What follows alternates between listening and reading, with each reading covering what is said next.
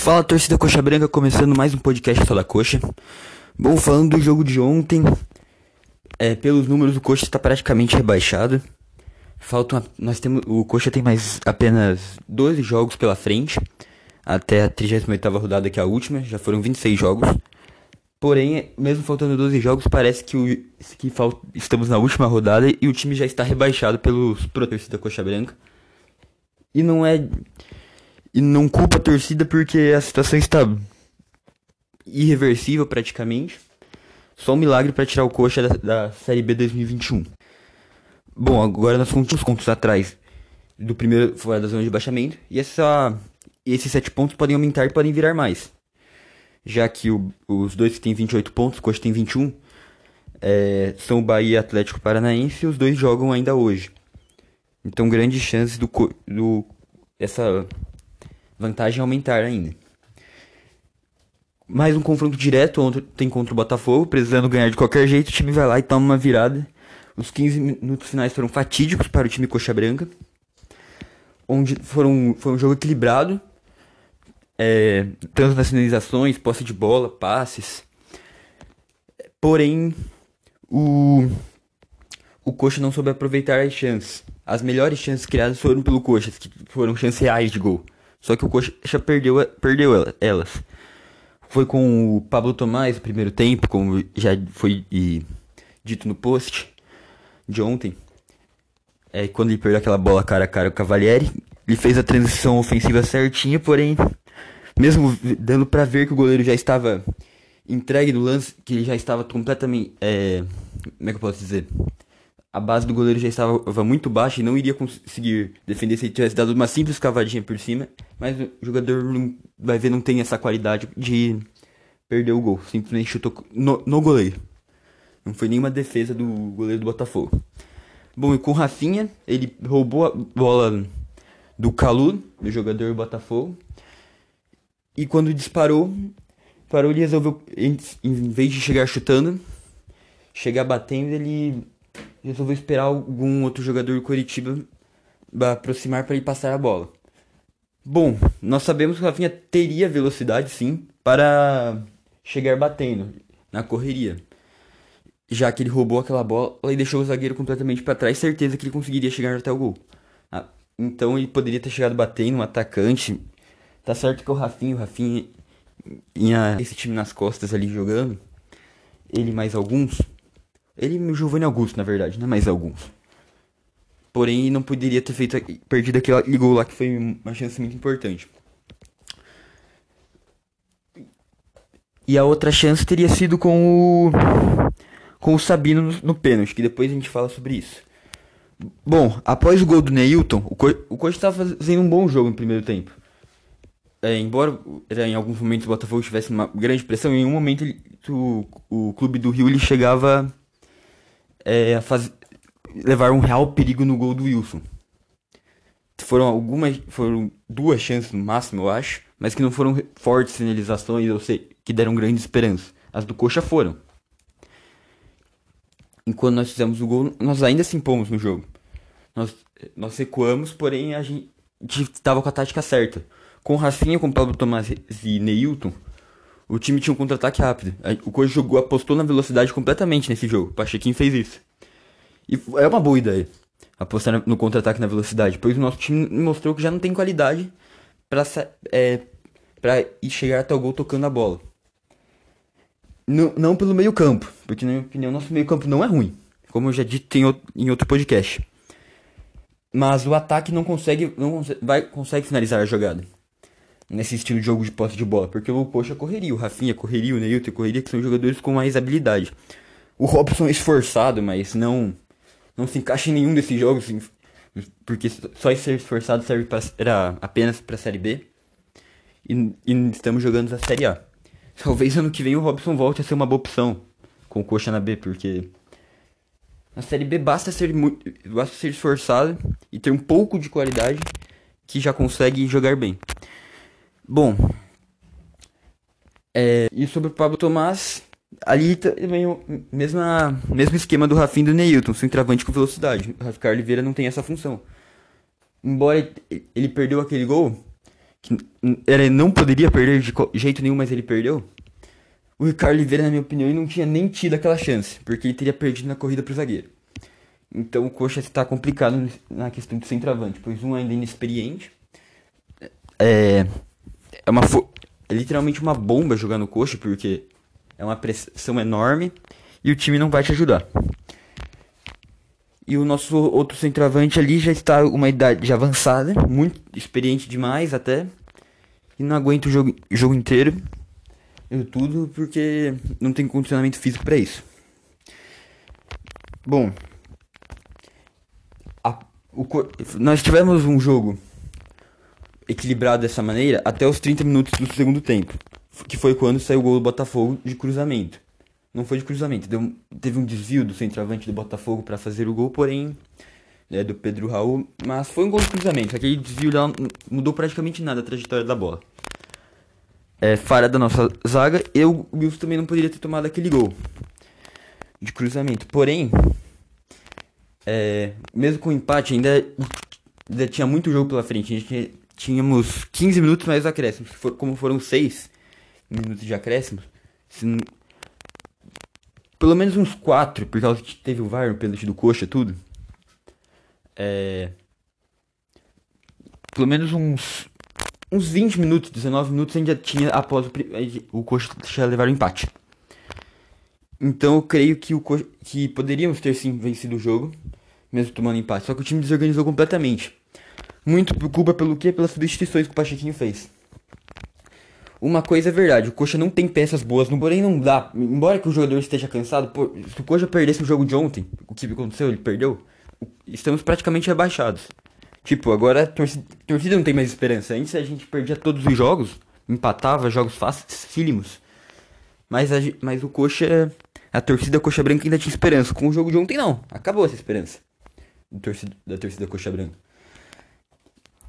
Então não poderia, tipo, por mais que o cara estivesse com dor, lesão, é, não sei, tivesse com a perna, é, com cãibra, tudo, não poderia tirar o jogador. O Neilton, o Giovanni Augusto, o... E outros jogadores importantes que, que o Checo tirou durante o, o jogo, que fez as cinco substituições bem rápido, por sinal. A última foi 73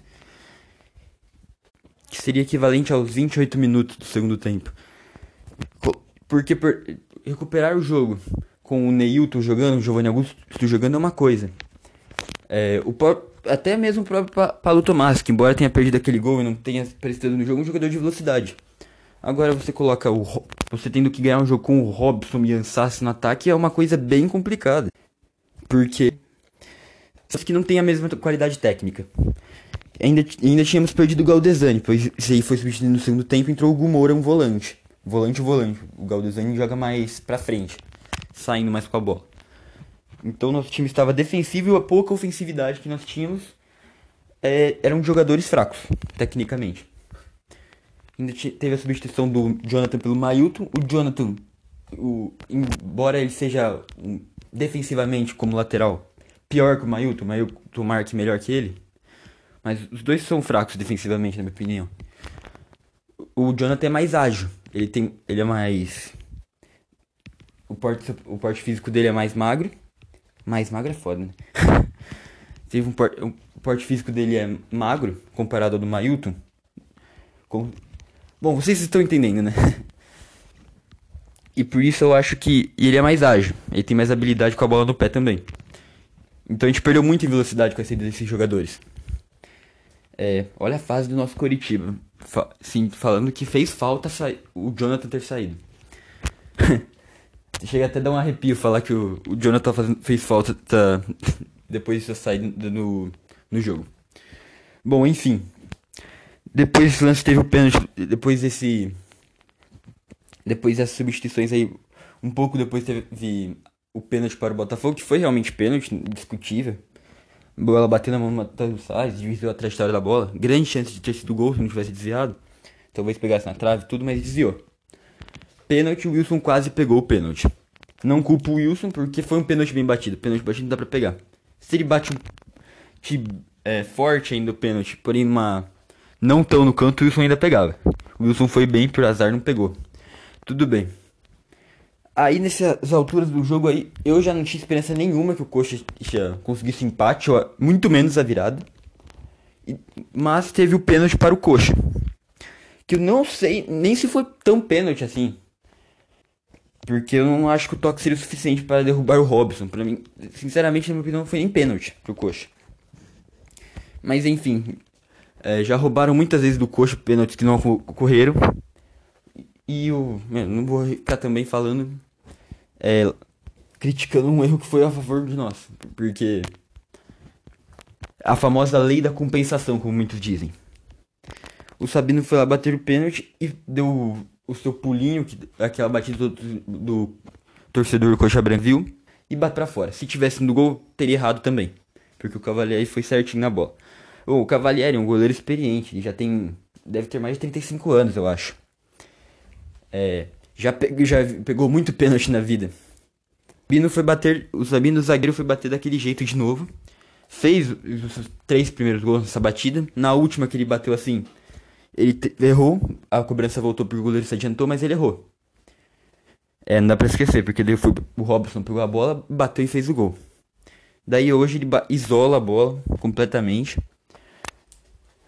eu não vou dizer que foi uma falta de respeito com o clube, pois ele bate desse jeito. Porém, não podia ter deixado ele bater aquele pênalti. Antes dele bater, já dava pra ver que ele ia errar. Começa por aí. Bateu com medo. Tava com muito medo na hora de bater na bola. E já tá manjado essa cobrança do Sabino. Os goleiros é, mais experientes sabem que é só, só esperar a bola. É só esperar a batida, quer dizer, pra pular.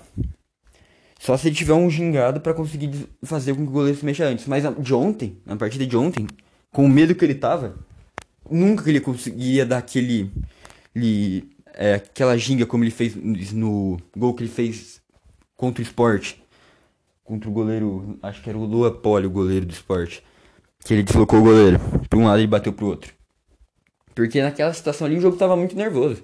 Se ele perdesse o gol, cara, ia ser, ia, ia ser massacrado. Ele tava com muito medo. Então ele fez a, bateu um pênalti normal, a única diferença é deu um pulinho e perdeu potência. E bateu para fora. Foi isso que aconteceu. E, o deve ter sido um pênalti tipo assim muito tranquilo pro goleiro. Porque dava para ver o medo, ele sabia, e o goleiro com certeza já sabia como é que ele batia. Então ele estava pensando, é, é só esperar. E foi o que aconteceu, o Sabino perdeu o pênalti, o Coxa perdeu o jogo.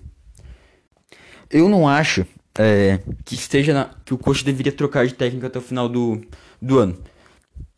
Pois o Coxa jogou melhor que as últimas partidas.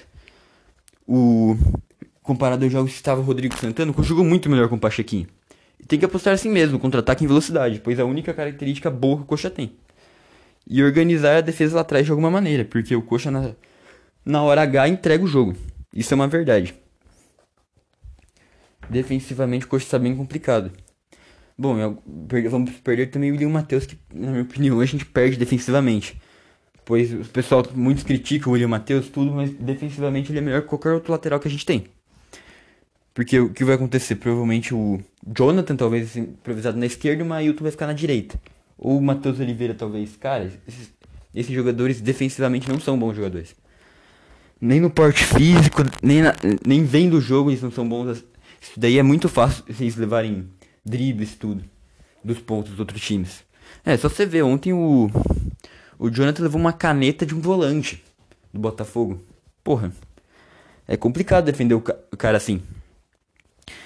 E agora, temos agora nos próximos três jogos, um jogo contra o Galo fora. Vamos considerar que perdemos. Eu não queria esperança de ganhar do, do Galo lá em Minas. Daí vem dois confrontos diretos de novo. Goiás em casa e Atletiba em casa. Bom, na teoria dá pra ganhar os dois. Mas mesmo que ganhe os dois, eu não acho que a gente tenha chance mais de sair da zona de baixamento. Como eu disse no post, eu acho que a briga do Coxa agora é para não ser humilhada e não ficar inútil. Pois nos outros anos que o Coxa caiu, o Coxa caiu em 17 é, na último time, o primeiro time na zona de abaixamento. Ou seja, caímos, mas quase que não foi no sofrimento, foi na luta até o fim. Nesse ano, pelo visto, a gente vai ser o time que vai ser o saco de pancada. Porque a chance do Goiás nos passar também é grande. Nós somos o último colocado, então nossa briga mudou.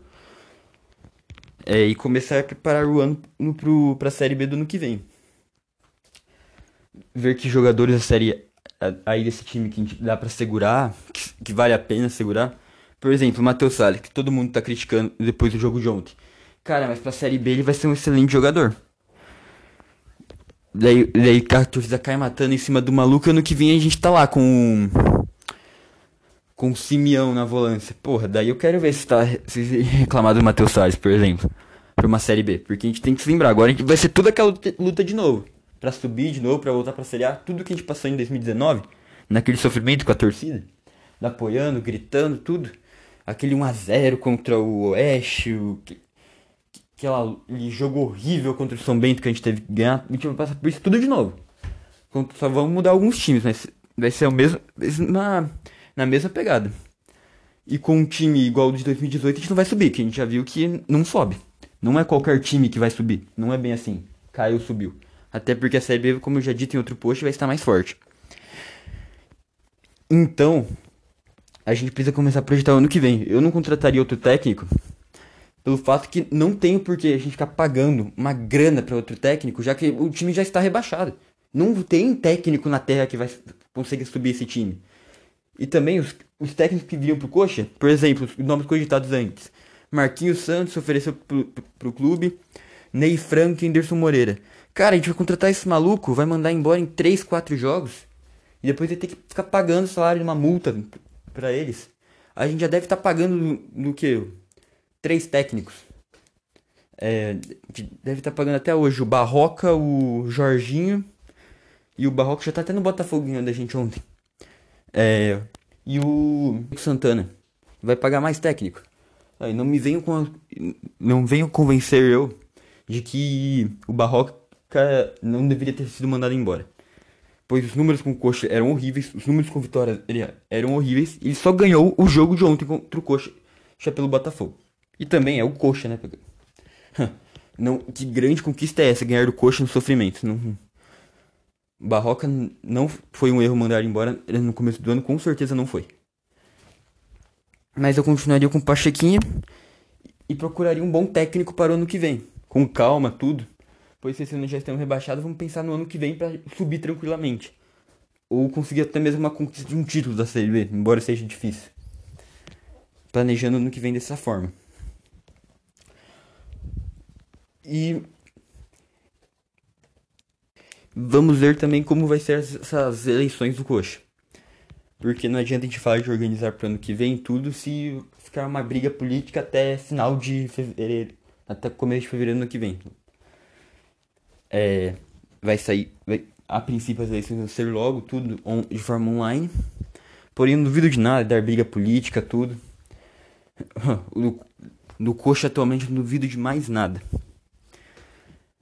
E às vezes eu olho, cara, com essa gestão atual, parece que o ano de 2020, que o Coxa subiu, conseguiu lutar para a Série A, foi só para o clube não acabar, para não falir. Ou para não se afundar em dívida, como um Guarani da vida, por exemplo. Porque se o Coxa não tivesse subido em 2019, a gente sabe que a situação ia ficar. É. Não sei qual seria a situação, sinceramente, dois anos seguidos. É, ficar no terceiro ano seguido na Série B é, sem a renda de um time de Série A, com os contratos de TV e tudo, esse ano. Daí vamos ter ano que vem ainda com a mina, com a renda de Série A. E se duvid... E daí precisamos voltar logo. Mas eu não duvido nada. O Coxa cair, ficar mais dois anos na Série B para depois voltar pra Série Porque é uma coisa bem. Bem complicada. Porque a Série B do ano que vem vai estar forte. Eu não sei se a gente vai conseguir voltar direto. Fazer um bate-volta. Bom, é. É esse o podcast de hoje, torcida Coxa Branca. Espero que vocês tenham gostado. Nos deem sugestões. Falem quais são as suas críticas ao podcast. Pra, pra, pra página só da Coxa só ir melhorando. E até o próximo. Até o próximo encontro. Valeu.